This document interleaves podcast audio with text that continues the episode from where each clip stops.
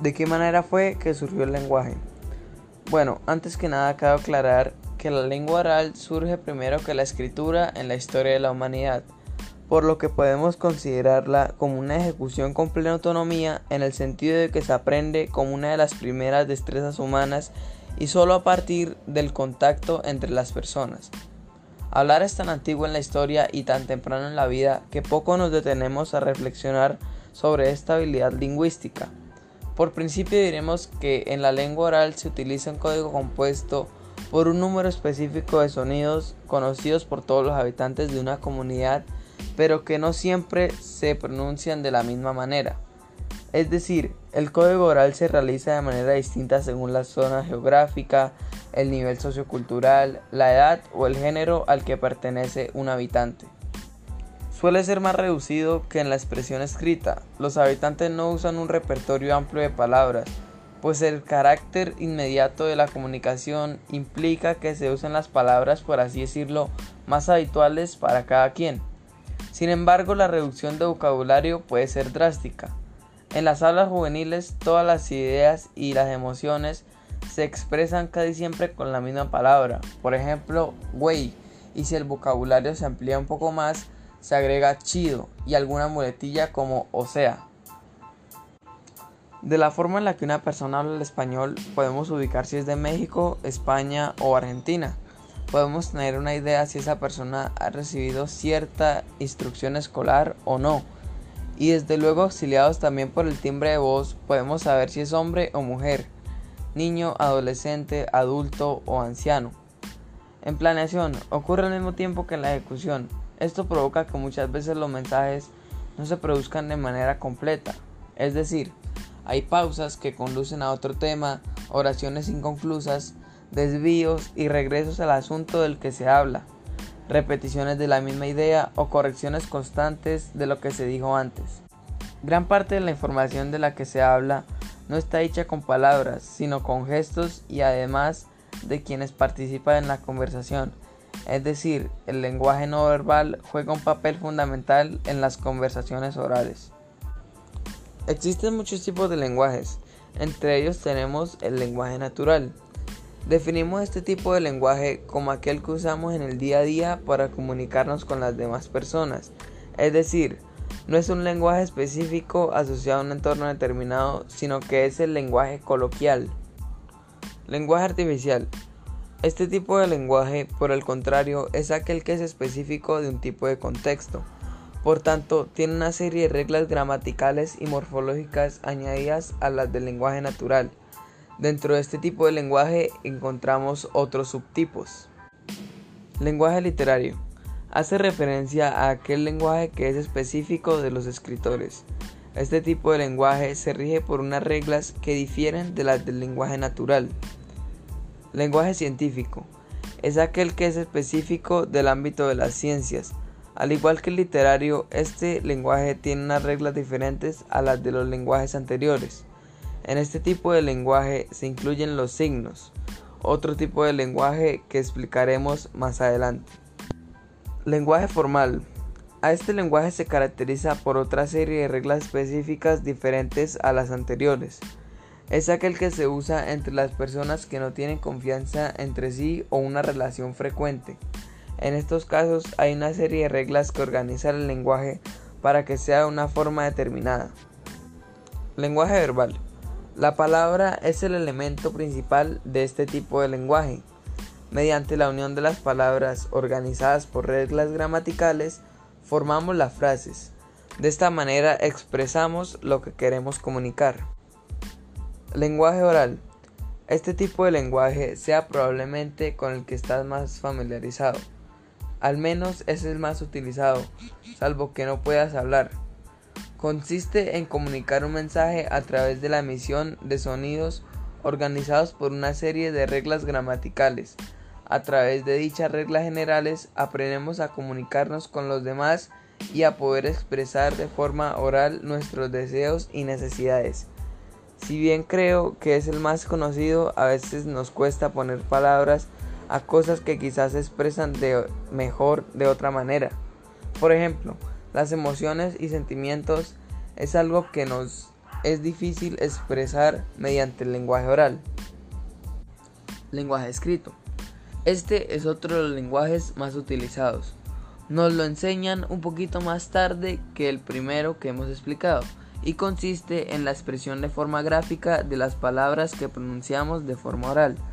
De esta manera podemos tener otras opciones de expresión y comunicación en caso que no podamos hacerlo de manera oral. Gracias a este lenguaje podemos transmitir conocimiento y contar historias que quedan presentes a lo largo del tiempo. Este tipo de lenguaje permitió crear historia y contenido para transmitirlo de generación en generación. Podemos tener varios tipos de lenguaje dentro del escrito, ya sea literario, poético, teatral, educativo, científico, dependerá todo de lo que queramos transmitir. Lenguaje simbólico. Consiste en un lenguaje el cual está formado por una serie de imágenes. Dichas imágenes representan aquello que caracteriza a lo que representan, por lo que suelen ser universales. De esta manera da igual el idioma que se use, ya que a través de la imagen todas las personas sabemos lo que significa. Es por esto que la mayoría de marcas tienen su propia imagen y le dan mucha importancia, ya que a través de la misma se identifican y el resto de las personas las identificamos y diferenciamos de otras. Lenguaje no verbal. A diferencia del anterior, este tipo de lenguaje se caracteriza por no usar la palabra como medio de comunicación. Es aquel lenguaje que usa el cuerpo como medio de expresión.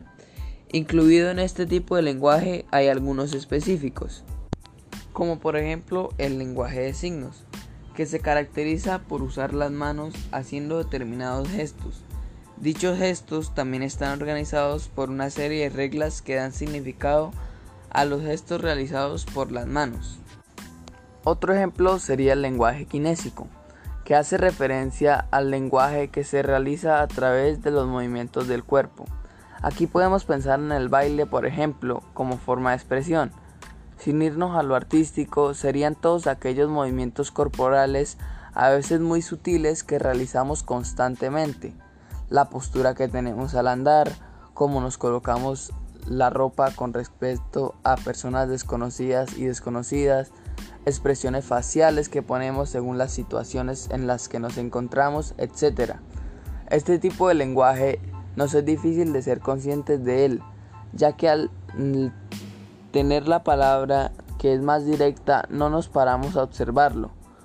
No obstante, este lenguaje, especialmente en terapia, nos da mucha información sobre la persona y lo que nos quiere expresar. Lenguaje braille. Podríamos decir que es un lenguaje táctil, ya que es el sentido que se usa para este tipo de lenguaje. Al igual que los demás, este tiene una serie de reglas diferentes a los de los demás. En este caso es a través de los dedos y del relieve de lo que dibuja sobre el papel lo que permite la comunicación escrita en este tipo de lenguaje. Lenguaje sensorial. Hace referencia a todo lo que es expresado y captado por los sentidos, sin que lo verbal intervenga en la comunicación.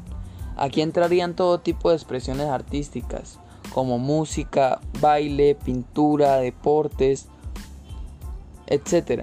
Realmente los sentidos son los que están en constante contacto con el mundo exterior y los primeros que captan toda la información que nos rodea.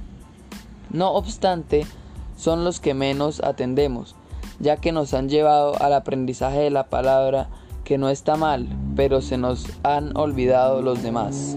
Las teorías lingüísticas actuales se remontan al siglo XIX, cuando se considera que surgió el estudio científico del lenguaje en Occidente. En esta época se pueden destacar dos grandes corrientes, el historicismo por un lado y el comparativismo por otro. Estas dos vertientes no se pueden separar, dado que al comparar lenguas antiguas debió hacerse desde un punto de vista historicista.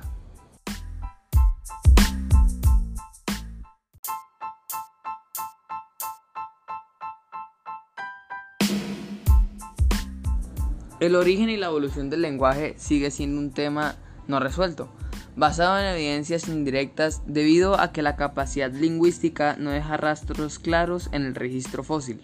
A nuestro entender, el lenguaje evolucionó siguiendo distintos grados sucesivos. El punto de partida sería hace unos 2 millones de años, cuando los hominidios reunieron unas características biológicas y culturales que permitieron el salto a un nivel comunicativo cualitativamente superior. Aproximadamente hace 2,5 millones de años atrás aparecen en el registro fósil los primeros representantes del género Homo, los cuales son el Homo habilis. El estudio de moldes endocriales de Homo habilis sugiere la presencia en su cerebro de las dos áreas que en el hombre moderno están asociadas la capacidad lingüística, la área de Broca y Wernicke. Culturalmente, el Homo habilis supone un nivel superior de complejidad, constatado a través del estudio de sus industrias líticas y de su supuesta sociabilidad. Esta capacidad lingüística se hace mucho más patente en sucesor en el registro fósil. Homo erectus, que tiene una encefalización y un esqueleto muy similares al hombre actual. No obstante, la capacitación para el lenguaje de doble articulación no aparecería hasta los primeros humanos anatómicamente modernos, es decir, hace unos 150.000 años, y sería exclusividad del Homo sapiens.